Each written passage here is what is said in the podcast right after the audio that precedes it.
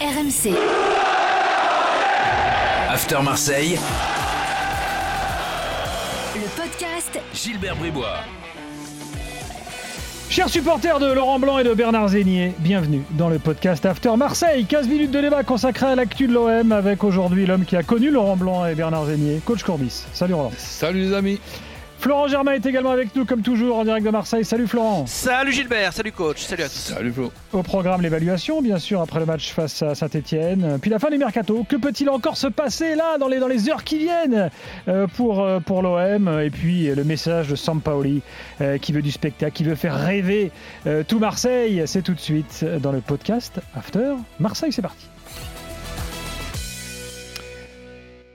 Retour de l'ambiance, euh, Roland, euh, Florent, retour des vrais matchs de foot, quoi, euh, Oui. au, au Vélodrome euh, samedi soir. Rien que ça, franchement, c'était un régal. T'ajoutes à ça 3-4 fumigènes. euh, Ah, 3-4, euh, 3-400, ouais, je dirais. Ouais. c'est ce que je pense des fumigènes. Et c'est vrai qu'avec ce qui s'était passé la semaine au- auparavant, ou, ou dans nos commentaires, on disait, bah ouais, ils ont plus l'habitude d'être dans, dans les stades, les, les supporters. Là, là, par contre, euh, il y a eu une ambiance extraordinaire avec un match sympa. Ouais, c'était euh, vraiment euh, encore un grade au-dessus de ce qu'on a vu contre Bordeaux. hein. C'était vraiment chaud Mhm. bouillant, le, le virage sud. euh, euh, je pense aux winners qui étaient tous torse nu. Alors c'était un peu le cas contre Bordeaux, mais déjà ça, ça en impose. Euh, voilà, il y avait des, des, banderoles. Bon, les fanatiques, n'en parlons pas eux. euh, quel que soit le match, euh, quelle que soit la météo, euh, ils, répondent présents. Voilà, des petites banderoles sympas. Donc c'était vraiment une, une belle soirée. Puis le scénario qui a aidé parce que comme contre Bordeaux, Marseille s'est fait reprendre. Ils réussissent à revenir avec la, la joie de certains buteurs. Euh, je pense que Gendouzi il était en transe là face au virage sud. Donc ouais, c'était une, une- une soirée euh, euh, en étincelle. à Marseille, il n'y a pas d'envahissement de terrain possible, hein, je le précise.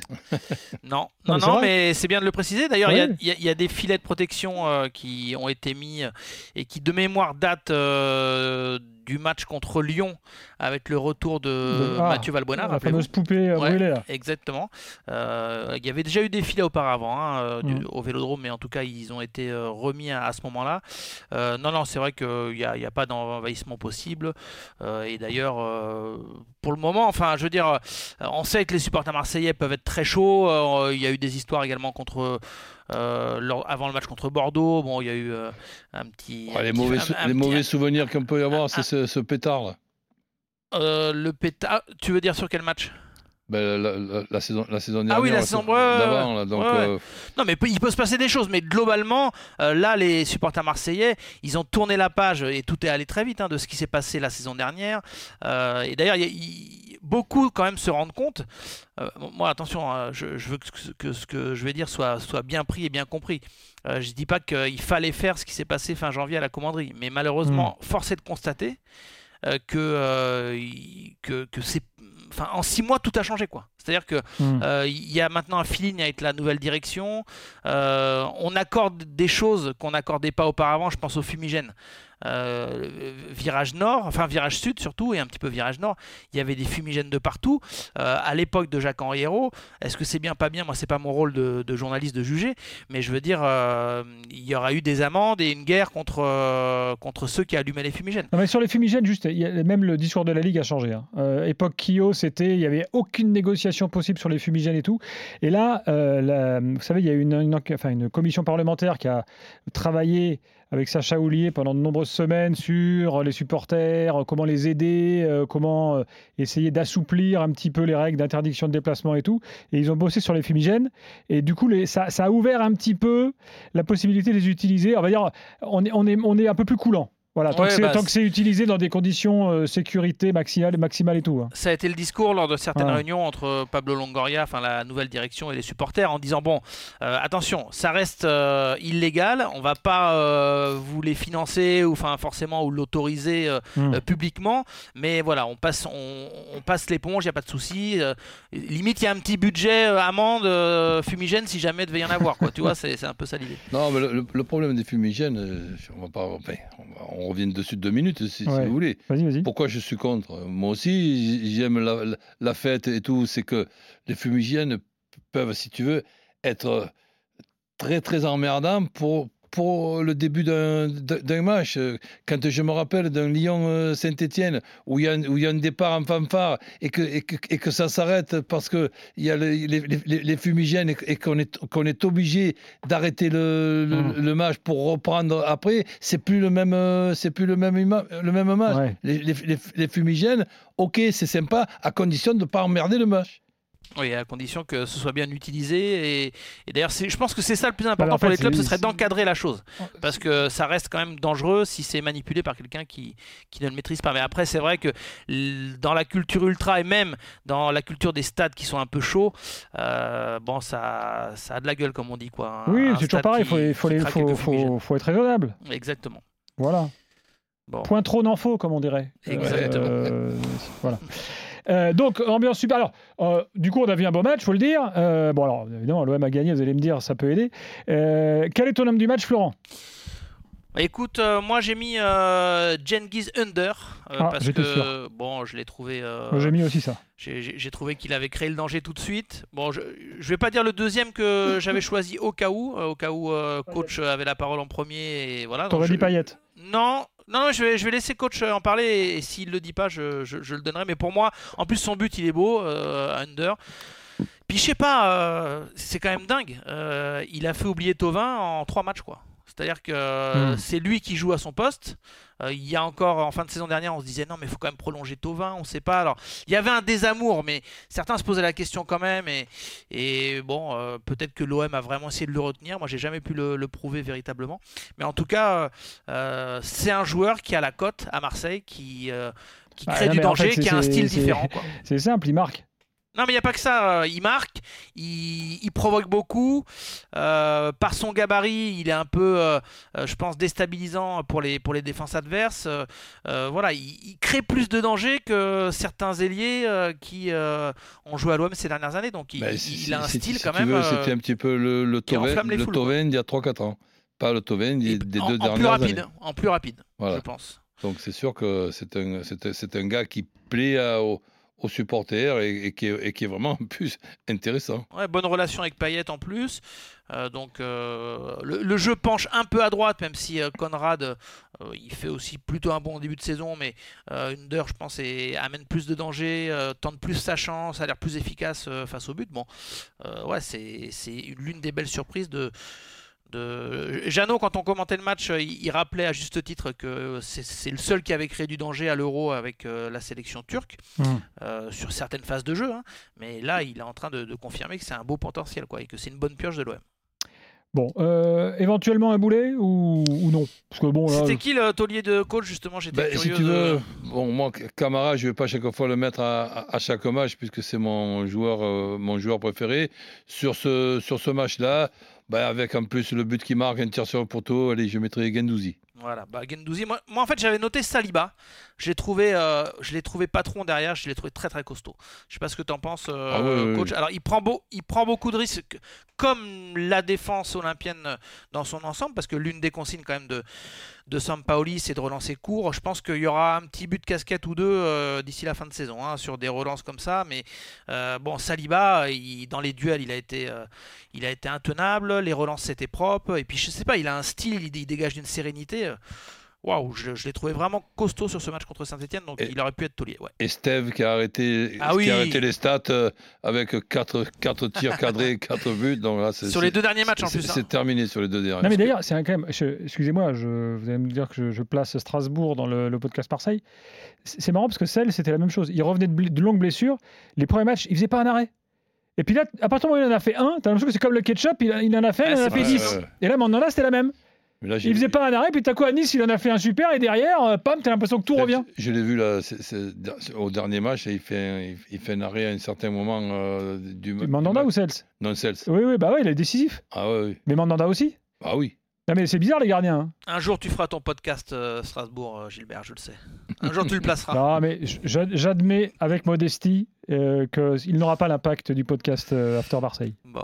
Alors, tu me demandais pour le, le boulet. Ouais. Moi, je vais dire, un- je vais pas cibler un joueur en particulier, même si euh, je le citerai quand même. Pour moi, le boulet et de ce début de saison, euh, de manière générale, c'est le banc. Je trouve que Sampoli, bon alors à sa décharge, il n'a pas un, banc de touche euh, très profond, ou alors il l'utilise pas bien. Il y a des joueurs qui sont en train de se décourager. Je pense à Amavi par exemple. Luis Enrique. Ben, on, peut se mettre à sa place. Ouais, ouais. Luis Enrique, c'est pour ça que j'en cite un. Euh, je trouve que quand il était titulaire à Nice, là il entre en jeu avec un match où il y a des espaces. Il n'a pas saisi sa chance. Donc euh, sur le peu de minutes qu'il a eu à à, son actif, on peut dire que ça peut être l'un des boulets ou le boulet de la rencontre, mais, mais globalement, ça illustre le fait que il n'y a pas et c'est pour ça que Sampaoli il a un petit peu il avait un petit peu les nerfs ces derniers jours. On va en parler du, mercato et de ce qui peut mm. se passer d'ici à, mardi soir mais euh, lui il lui manque de la profondeur il lui manque des joueurs pour vraiment doubler les postes notamment devant. Alors pourquoi ne fait-il pas jouer Bamba Dieng un petit peu plus? Je suis un petit peu surpris parce qu'il il affirme euh, en interne qui compte sur lui, etc. Je pense qu'il pourrait faire du bien 15-20 minutes. Mais bon, écoute, c'est son choix. Mais voilà, le, banc marseillais, ça reste pour moi une interrogation. Euh, ça se voit en fin de match. Les, les, les organismes sont fatigués et il n'y a pas de, de, de 109 qui, euh, qui, qui, crée le danger. Je pense que ça peut être un souci s'il n'y a pas de plus de recrues que ça d'ici la fin du mercato. Alors parlons-en du mercato d'ailleurs. Tiens, tout de suite, c'est parti. Voilà, on enregistre ce podcast comme de coutume lundi, euh, fin d'après-midi. Euh, que peut-il encore se passer là dans les 24 heures qui viennent, Florent?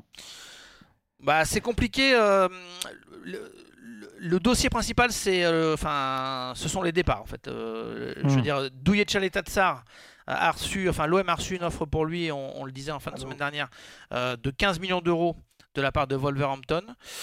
Euh, ce week-end, euh, le week-end passé, là, on, me disait que c'était encore Wolverhampton qui négociait et qui tenait la corde. Est-ce que peut y avoir euh, un autre club anglais West Ham semble avoir abandonné le dossier ces, derniers jours. Donc voilà, Chaleta qui partirait pour l'Angleterre. Camara, la priorité, me dit ton club, ça reste toujours de le vendre parce que j'avais la mmh. sensation que l'OM allait lui euh, aller lui proposer. là, c'est le, Bappé euh, bah, marseillais. Ouais, Toute proportion gardée. Mais... Sauf que moi, les échos que j'avais, c'est que euh, lui était conscient que si jamais euh, il partait pas cet été, il pourrait prolonger. Ah, lui, il est, ouvert à une prolongation, ce qui n'est pas le cas d'Mbappé. Voilà, lui, il est ouvert à une prolongation. Bon, c'est les échos que j'avais. Hmm. Donc, quand je dis que l'OM doit vendre, c'est que économiquement, c'est quasiment indispensable pour l'OM de vendre avant de penser à recruter. donc, il y a un joueur qui va arriver, on en a parlé parlé ce week-end, c'est Aminarit. Il a passé sa visite médicale. Bon, à l'heure où on parle, le club n'a pas encore officialisé, mais euh, il va arriver sous forme de prêt. Euh, après, l'OM veut un, buteur. Enfin, Sampaoli veut surtout un, une alternative à Arek Milik. Donc, euh, c'est le dossier principal pour moi de, ce mercato et de ces dernières heures du marché des transferts. Mais alors, au niveau des noms, je vous avoue qu'on est un petit peu pauvre parce que euh, après Delors, qui restait la priorité, on va dire, de la semaine dernière, euh, il est parti à Nice. Euh, Wang, c'est un joueur qui est suivi, mais l'OM ne semble pas avoir les moyens de mettre la bonne ah, dizaine de millions d'euros. c'est pas Delors, hein. Ah non, c'est pas pareil. Non, non, après, Saint-Paul, il aime bien parce qu'il le trouve très actif devant, etc. Mais d'après les derniers échos, il va plutôt signer ailleurs, voire même à l'étranger. Donc voilà, c'est la mission de Pablo Longoria, mais moi je vous garantis, et j'en ai eu la confirmation euh, après le match de, de OM Saint-Etienne, que Sampaoli, lui, veut toujours euh, un, autre, euh, un autre attaquant. Il n'en démord pas, il pense que c'est important pour, pour la rotation, et parce que Payet ne pourra pas jouer éternellement 9,5. Euh, quand Milik n'est pas là, et si Milik est en méforme, et si jamais il se blesse, etc., il, mmh. lui, faut une, une, alternative.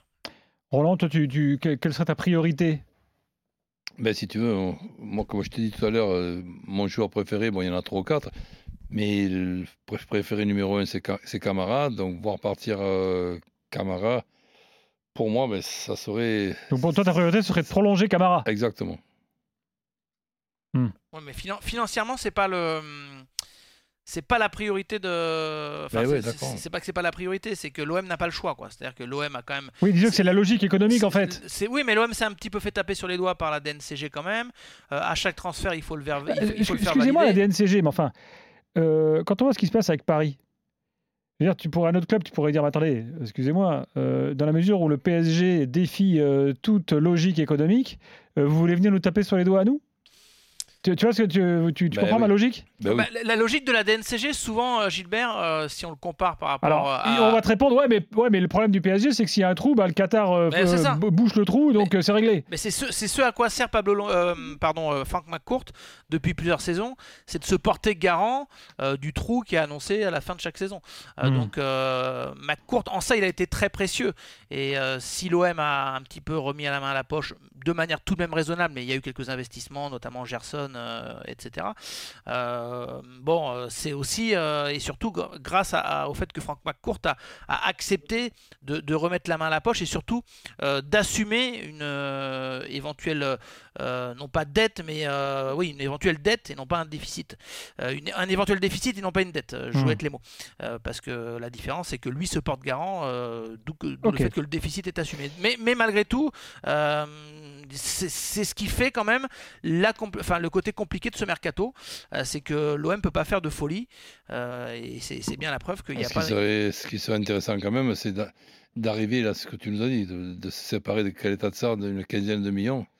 Là, ça- ça- là, on pourrait sortir les fumigènes. hein. Eux, ils aimeraient les deux dans, dans l'idéal. Mais voilà, je- je- je- j'ose espérer que, que si Camara part pas, euh, l'OM essaiera de le prolonger et, et que Camara acceptera ne serait-ce que d'une petite saison. Euh, merci Flo, on voulait Merci parler plaisir et tout, on fera la Flo. semaine prochaine. hein, C'était un Ouais. des messages de, de Sampaoli, mais là on a fait. Voilà, Bah, ce sera un thème idéal pour la trêve. exactement. Ciao merci. Florent, merci coach. Ciao, ciao, Prochain podcast After Marseille la semaine prochaine.